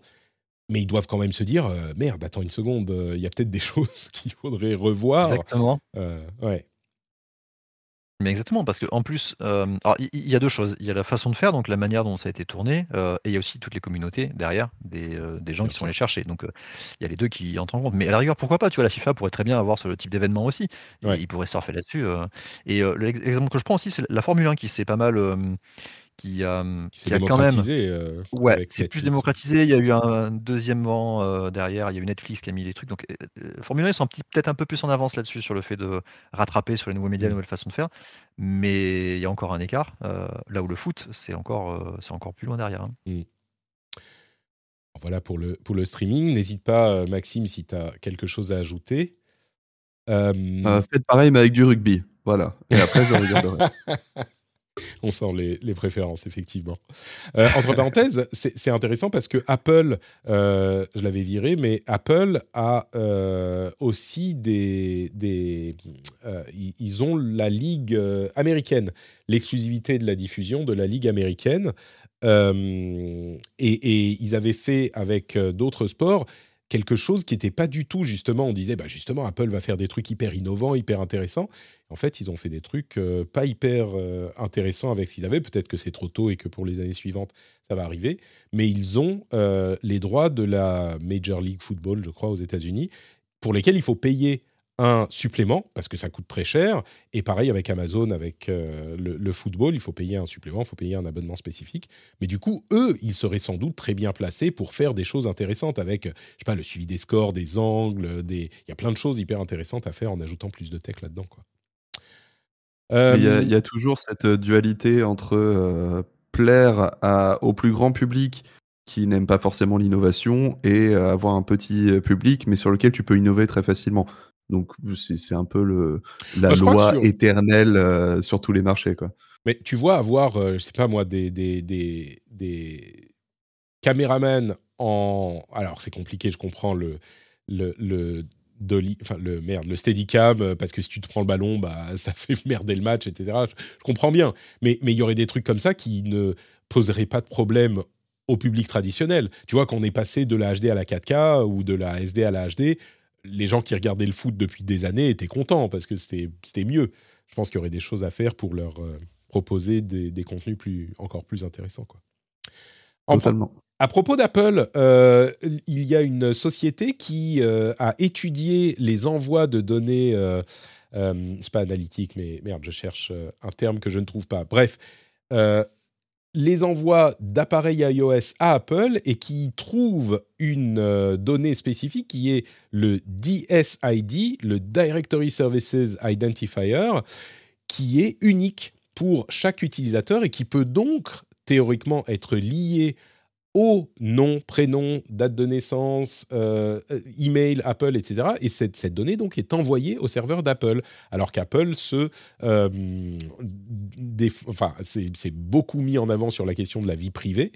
Euh, donc c'est un petit peu, c'est un petit peu intrigant. Ils n'ont pas encore répondu. C'est juste une société qui a donné cette information. Donc à voir, mais ça a l'air d'être relativement facilement vérifiable. Alors le DSID n'est pas directement lié aux autres données, mais elles peuvent être associées. Donc euh, pour le RGPD par exemple, je suis pas certain que ça, ça passe puisqu'on n'a pas donné notre accord. Bref. À suivre, mais euh, il se pourrait que ça soit un petit scandale de données privées euh, pour Apple. Et puis, euh, d'un autre côté, pour l'année prochaine, les iPhone 15 Pro, il semble que euh, Min-Chi Kuo ait décelé une différence entre les iPhone 15 et les iPhone 15 Pro.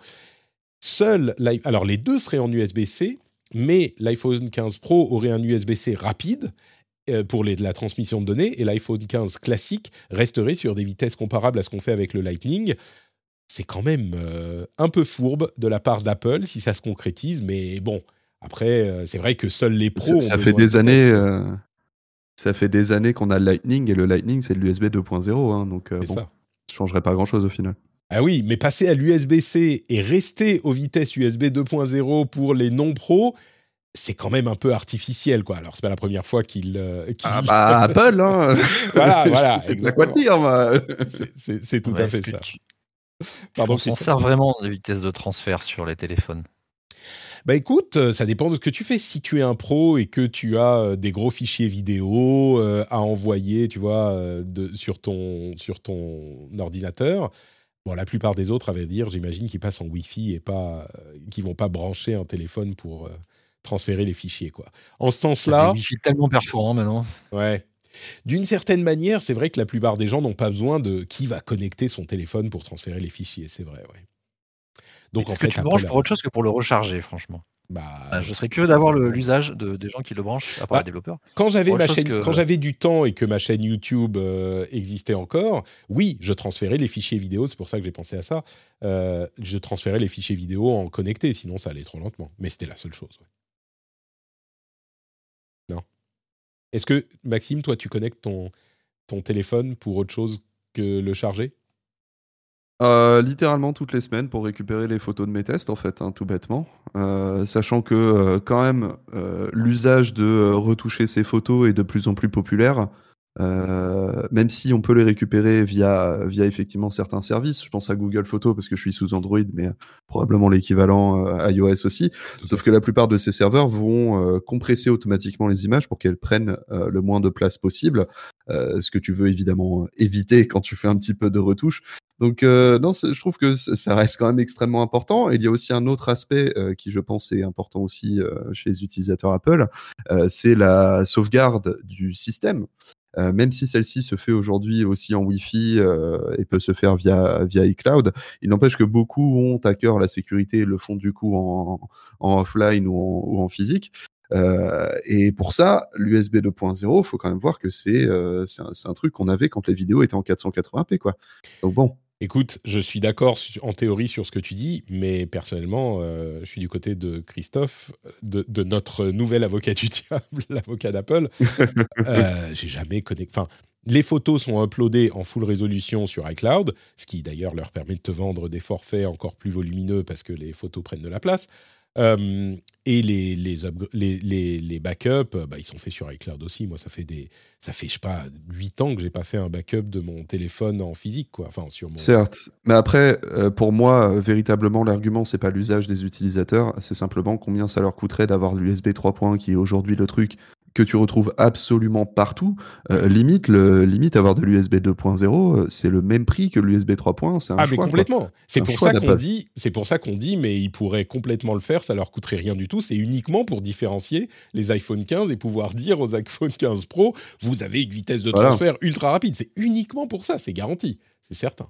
C'est là où ça m'agace, quoi. Parce que bon, l'usage, effectivement, aujourd'hui, euh, tout a évolué, quoi. Mais euh, Apple n'a pas d'excuses technologiques, techniques pour, pour le faire. Donc c'est. Amazon lance Amazon Clinique. Alors, il y a deux petites news Amazon. D'abord, euh, le, le groupe matériel d'Amazon a de gros soucis parce qu'ils vendent leur matériel à perte, enfin pas à perte, mais leur prix euh, de fabrication, au, au prix de fabrication sans euh, plus-value, sans marge, sans bénéfice. Euh, et vous savez, c'est tous les appareils Echo qui vont faire euh, fonctionner à Alexa, les Echo Dot, Echo machin, tous- ces. Euh, et, en fait, ils n'arrivent pas à monétiser ces trucs. Ils espéraient faire monétiser avec Alexa. Et d'après Ars Technica, le- Alexa est au final une, euh, un échec colossal euh, qui devrait leur faire perdre 10 milliards de dollars cette année. Donc, il ne serait pas impossible que euh, tous ces trucs, l'écosystème éco, commence à, disparaître bientôt. D'autant plus que, comme on en parlait la semaine dernière, et ça se confirme carrément, toutes les sociétés de la tech sont en train de, faire des licenciements, des licenciements sensibles et notables. Euh, D'ailleurs, entre parenthèses, je ne l'ai pas mentionné, mais chez Twitter, euh, il y a beaucoup de visas H... euh, merde, comment s'appelle? HB1 ou H1B, je ne sais plus. C'est un truc aux États-Unis qui te permet d'avoir un visa si tu as un travail. Et dans la tech, il y a genre 40 000 travailleurs de la tech aux États-Unis qui ont ce visa. Et donc, euh, chez Twitter, il y a plein de gens qui peuvent pas partir. Et quand ils vont vouloir réengager des gens, vu que toute la tech licencie, ils vont pouvoir trouver des gens sans aucun problème parce qu'il y a énormément de travailleurs étrangers qui ont besoin d'un boulot pour euh, garder leur visa et pouvoir rester aux États-Unis. Donc, euh, bref. Tout ça pour dire que le groupe matériel chez Amazon, en particulier la section Echo et, Ama- et Alexa, eh ben, ça va pas du tout. À côté de ça, ils, ont, euh, ils lancent Amazon Clinic. Alors, c'est quoi Amazon Clinic C'est euh, une nouvelle tentative de euh, trouver un, relais de croissance dans la santé. Alors, ils font pas des services de santé eux-mêmes, mais c'est une plateforme de mise en relation entre les clients slash patients potentiels et non pas des médecins classiques qui nécessitent une régulation spécifique, mais et, et pas non plus des choses qu'on peut acheter sans ordonnance euh, dans le, le- les pharmacies, mais les trucs entre les deux. Les renouvellements de certains médicaments, euh, les traitements pour de l'acné, euh, ce genre de choses. Et c'est une première étape. On sait que la santé, c'est un domaine énorme pour les géants de la tech. Qu'ils, disons qu'ils commencent à grappiller des bords, mais ils sont pas complètement lancés dans le domaine parce que c'est très régulé. Là, c'est un moyen pour Amazon de mettre un pied là-dedans. Et c'est plutôt une méthode intéressante, enfin une, euh, manière de faire intéressante. Je ne sais pas à quel point c'est transportable dans d'autres pays, mais aux États-Unis, en tout cas, le, panorama euh, réglementaire fait que c'est possible euh, de s'insérer dans cette petite faille, enfin faille, cette petite espace, ce petit espace entre les deux types de traitements. Là, c'est extrêmement américain, quoi, pour le coup. Euh, Je, je, je vois vraiment pas comment ça pourrait fonctionner dans d'autres euh, territoires où euh, le- la santé est plus du domaine public que privé. Mais pourquoi pas Ça peut être intéressant. Je ne sais pas Si tu restes dans le domaine de la parapharmacie, ça va, mais euh, là, ils vont quand même plus loin aux États-Unis. Tu as quand même beaucoup de choses qui Mm. sont traitées en dehors du, du cycle médical traditionnel. Ouais, c'est vrai. Donc à voir où ça ira. Moi, l'histoire des échos, ça me, ça m'a vraiment titillé parce que vous vous souvenez, il y a encore 5-6 ans, on se disait, bah voilà, les assistants et les, assistants intelligents, ça va être, euh, euh, ça va prendre la place, une partie de l'interface euh, informatique, et ça va devenir en fait une interface vocale euh, qui va nous permettre euh, de, faire de la recherche, d'avoir des conseils, d'avoir des infos, etc. Et on a vu que au fur et à mesure du temps, ben, les usages ont été très spécialisés, mais euh, beaucoup d'acteurs s'en sont un petit peu détournés. On voit que Siri continue à évoluer, mais enfin pas énormément. Google Assistant, il fait plein de trucs cool, mais c'est des trucs spécifiques, genre on va prendre un rendez-vous pour vous, ou on va attendre pendant le, la période d'attente quand vous, quand vous essayez d'appeler quelqu'un et que vous êtes euh, sur la petite musique, ce genre de choses. Euh, Amazon a continué à y aller à fond en développant euh, Alexa et son écosystème Echo, mais même avec d'autres acteurs. Et Cortana a été délaissé par Microsoft. Et j'ai l'impression que là, c'est presque le comment dire le dernier, c'est pas le clou dans du le signe. cercueil, mais enfin c'est c'est un signe euh, hyper fort de bon bah ouais non mais en fait euh, voilà l'usage des assistants euh, intelligents vocaux existe, mais il est limité et on a découvert les usages les quelques premières années et c'est pas aller au-delà quoi ou pas de manière significative. Donc euh, pour moi c'est Je pense, je qu'il y, a un- il y, a, il y a un autre angle pour moi. C'est-à-dire que euh, je, je, je ne dirais, je mettrais pas la faute euh, sur les, les assistants vocaux, même si je suis d'accord avec toi que c'est euh, resté relativement de niche quand même. Mais euh, je mettrais plus la faute sur le fait que Amazon n'a pas su développer son assistant vocal au-delà de ses propres produits.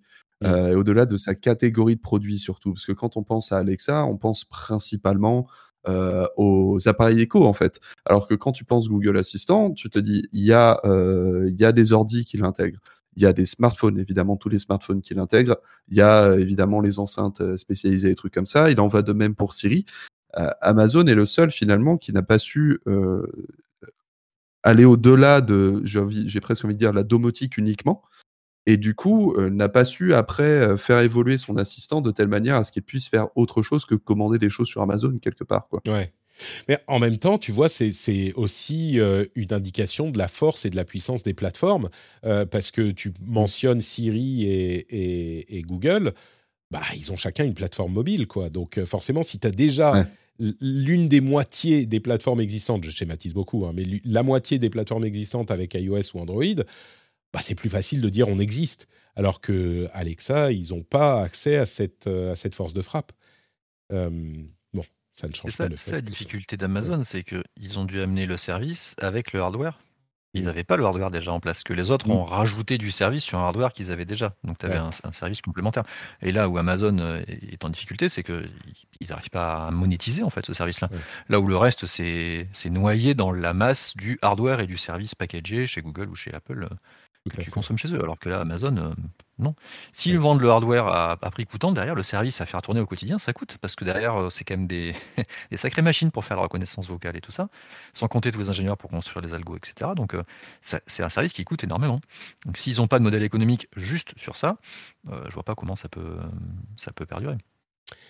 Là où. euh, euh, pardon Patrick, juste un, un tout dernier petit truc.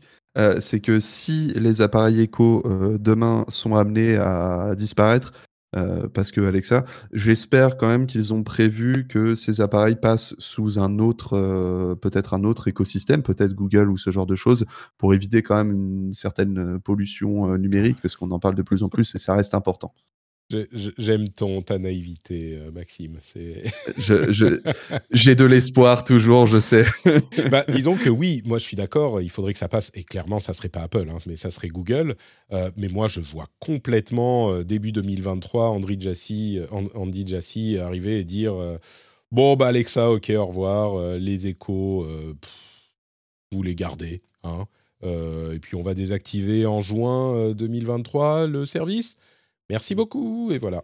Je pense que ça va être plutôt ça. Mais on sera peut-être agréablement Je suis surpris. d'accord, mais bon. Ils vont peut-être dire euh, renvoyez-les nous. euh, on, vous, on vous donne un crédit de euh, 4 euros sur Amazon par appareil que vous avez acheté. Ça serait sympa. Ça serait pas mal. Tu vois. Voilà, Euh, ils font, ils font, ils font euh, pédale to the metal sur la domotique. Ils mettent à fond euh, la balle sur la domotique. Ils, ont, ils avaient commencé à faire avec les. euh, ils avaient fait des horloges connectées, des trucs comme ça. Ils avaient commencé Mhm. à faire des. euh, complètement, oui. Il y avait les. Je me souviens des appareils, des, des, des fours à micro-ondes. Enfin, il y avait plein de trucs. Euh, mais là, 10 milliards de pertes cette année. enfin, ah, c'est- Voilà, tu vois, pédale to the metal, à un moment, tu peux commencer à voir euh, que ça te coûte un peu d'argent. Donc, tu lèves le pied, je pense. À voir. Donnez le code source et filez ça à la communauté du libre. Voilà. non, ça serait une bonne idée. Très Moi, bien. trouverais ça Bon. très bien. Très bien. Euh, un petit mot sur euh, le merveilleux monde des euh, crypto-monnaies. Euh, Nike est en train de lancer Point Swoosh, qui est une sorte de plateforme d'échange, de, de vente de euh, basket virtuel. Et, et je, je, je sens le projet lancé euh, début 2022, à l'époque où tout ça était en odeur de sainteté et qu'ils n'ont pas voulu arrêter pour pas perdre la face. Alors, il sera lancé en 2023, euh, mais le projet, je pense qu'il est en développement depuis quelques temps. Je, je- bon, à mon avis, je le mentionne, mais voilà, je pense pas que ça ira très loin. Euh, il y a un, un- un nouveau protocole intéressant dans le monde des crypto-monnaies qui est la preuve de solvabilité. Euh, pour les, les, les hum, plateformes centralisées. Binance est en train d'implémenter ça, mais c'est... euh, euh, euh, je me souviens plus de son prénom. C'est Vitalik. Bou- ah, je me souviens plus de son. Buterin. Buterin, Vitalik merci. L'un des, l'une des têtes pensantes derrière euh, Ethereum, qui a fait un papier euh, très compliqué et technique sur la faisabilité de la preuve de solvabilité euh, et ce qui pourrait aider les plateformes à euh, bah, ne pas être la, risée du monde de la finance, parce qu'avec la chute d'FTX, qui continue, à, je vous saoule pas avec, mais continue à avoir des conséquences sur tout le monde des cryptos. Euh, donc ça, c'est intéressant. Et il y a un papier intéressant aussi sur le euh, effective altruisme. C'est quoi l'effective altruisme C'est l'altruisme efficace. Je le mettrai, c'est sur Numérama, je le mettrai dans la newsletter. Euh, c'est un courant de pensée qui est populaire dans la Silicon Valley, qui est l'idée que euh, le capitalisme ne réussit pas à euh, travailler, à créer des bénéfices pour la société, mais il est très bon pour créer, alors bon, on pourrait arguer de, la première partie, mais il est très bon pour créer du revenu. Et donc, si on est altruiste, il faut transférer cette, ce revenu en devenant aussi riche que possible et en reversant l'argent aux, euh, à des causes euh, euh, à des causes en lesquelles on croit, enfin des causes euh, altruistes, comme, enfin évidemment, on va penser à combattre les maladies, combattre le réchauffement climatique, etc. C'était l'un des préceptes de Sam Bank- Bankman-Fried, SBF, dont on parlait encore la semaine dernière, le fondateur de FTX, la euh, plateforme de crypto qui s'est effondrée dans un, événement Lehman Brotheresque. C'est une idée intéressante à explorer parce qu'elle semble être assez populaire, comme je le disais, aux, États-Unis en particulier. Euh, D'une certaine manière, Elon Musk qui veut rendre l'humanité euh, multiplanétaire et dans cette idée également. Moi, j'aurais tendance à penser que beaucoup d'entre eux prennent à cœur la première partie qui est de devenir aussi riche que possible. Et je ne sais pas à quel point ils redistribuent ensuite euh, tout l'argent qu'ils ont généré ou extrait euh, dans les causes qu'ils défendent. Euh, certains. Il y a une plus grande faille pour moi. Il y, a, il y a une grosse faille là-dessus, euh, excuse-moi de te, te couper, euh, je trouve dans, dans le raisonnement, bon déjà on est sur deux news, ils sont à deux doigts d'inventer la banque et surtout à deux doigts d'inventer l'État. Euh, parce que le- la faille de cet effectif altruisme là que- qu'on a, même si si tu lis les grandes lignes c'est mignon, mais dans les faits ça veut aussi dire que les riches ou ultra riches dans, dans cet exemple aussi, sont ceux qui vont décider de l'importance de certaines causes alors que le, c'est-à-dire qu'on on aura des causes qui vont être moins euh, moins mises en avant que d'autres à cause de ce- cette espèce de euh, au lieu de, donner à l'État euh, enfin c'est le modèle français hein, l'idée de, comment d'aplanir on va dire les richesses et d'aider les plus démunis d'aider des causes aussi bah, c'est donner juste à un gars donner donner à un riche ce contrôle là ce pouvoir sur la société est-ce qu'on en a envie demain? C'est très politique ce que je dis, mais et voilà. Moi, je, je Tiens, vu un- ce qu'on voit, euh, j'ai tendance à dire non, quoi. C'est vraiment l'épisode de l'avocat du diable, mais euh, les causes en lesquelles. Est-ce que. Je, je- je n'ai pas besoin de ta réponse, mais je pose quand même la question. Euh, Est-ce que tu penses que notre modèle réussit à. en, en- à, à- comment dire, à adresser les problèmes les plus importants, comme celui du réchauffement climatique ou d'autres qui sont comparables. Euh, et est-ce que les gouvernements, justement, ont réussi à euh, faire ce qu'il fallait pour adresser, pour, euh, oui, pour, pour euh, gérer ces problèmes? Je pense que, je vais, encore une fois, je ne te pose pas la question à toi, mais je pense que beaucoup de gens qui euh, critiqueraient l'idée de l'effectif al- altruisme, encore une fois, moi, je, bon, c'est- bien en théorie, en pratique, je ne sais pas, Euh, et j'entends tout à fait ta critique qui est, c'est de mettre dans les mains de certaines personnes l'intérêt commun. Je ne sais pas si c'est la meilleure manière de faire, mais les gens qui émettraient ce genre de doute, euh, je pense, diraient également euh, que les gouvernements ne font pas assez, pas assez vite pour régler les problèmes, notamment du réchauffement climatique, par exemple. Donc, je sais pas. J'ai- une réponse, mais Vas-y, vas-y, non, mais tu peux, si- tu peux. Parce y a effectivement cet argument, j'en ai encore un autre. hein, euh, c'est aussi de se dire que euh, si la, mission euh, étatique du bien commun a été vérolée, c'est aussi par le fait que, ces instances qui étaient censées aider le bien commun ont été, euh, ont été vérolées par les biens privés. hein. Le, le concept du lobbyisme, il est pas, il est pas récent euh, et il, Ouais. euh, il appartient à tous. Donc on pourrait aussi dire que si euh, ça ne marche pas, c'est parce que les milliardaires ont fait en sorte que ça ne marche pas. Alors écoute, je pourrais tout à fait euh, combattre cette idée ou te- t'opposer des arguments, euh, et, et là je me, je me euh, montrerai ma face. Là, faut- faudrait partir très loin. Il faudrait partir très loin.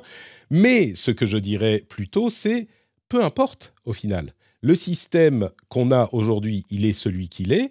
Et peut-être que dans les prochaines élections, tout à coup, euh, le monde, si on suit ton raisonnement, le monde va se réveiller et euh, l'État euh, sera passera aux mains de personnes qui ont vraiment à cœur le bien commun et qui se débarrasseront des influences mercantiles du monde capitaliste, tu vois, et que tout ira super bien tout à coup grâce à un courant de pensée plus noble, c'est possible.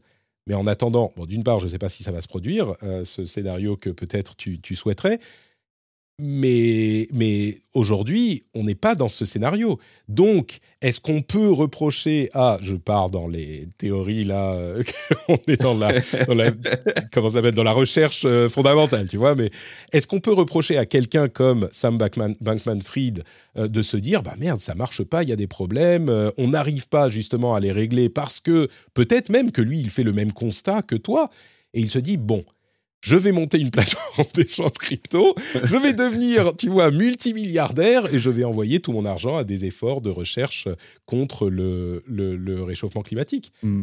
Tu vois, il prend les choses dans ses mains. Ah bah, dit, oui, je vais voter euh, et je vais voter pour Bernie Sanders pour ramener la noblesse dans la politique américaine. Euh, mais en, en attendant, bah, je vais faire plein d'argent et je vais. Et entre parenthèses, évidemment, il n'était pas très pour euh, il- le, le- le Bernie Sanders. hein. Ça- il n'est pas, je dis, il était. Oui, évidemment, on, on connaît.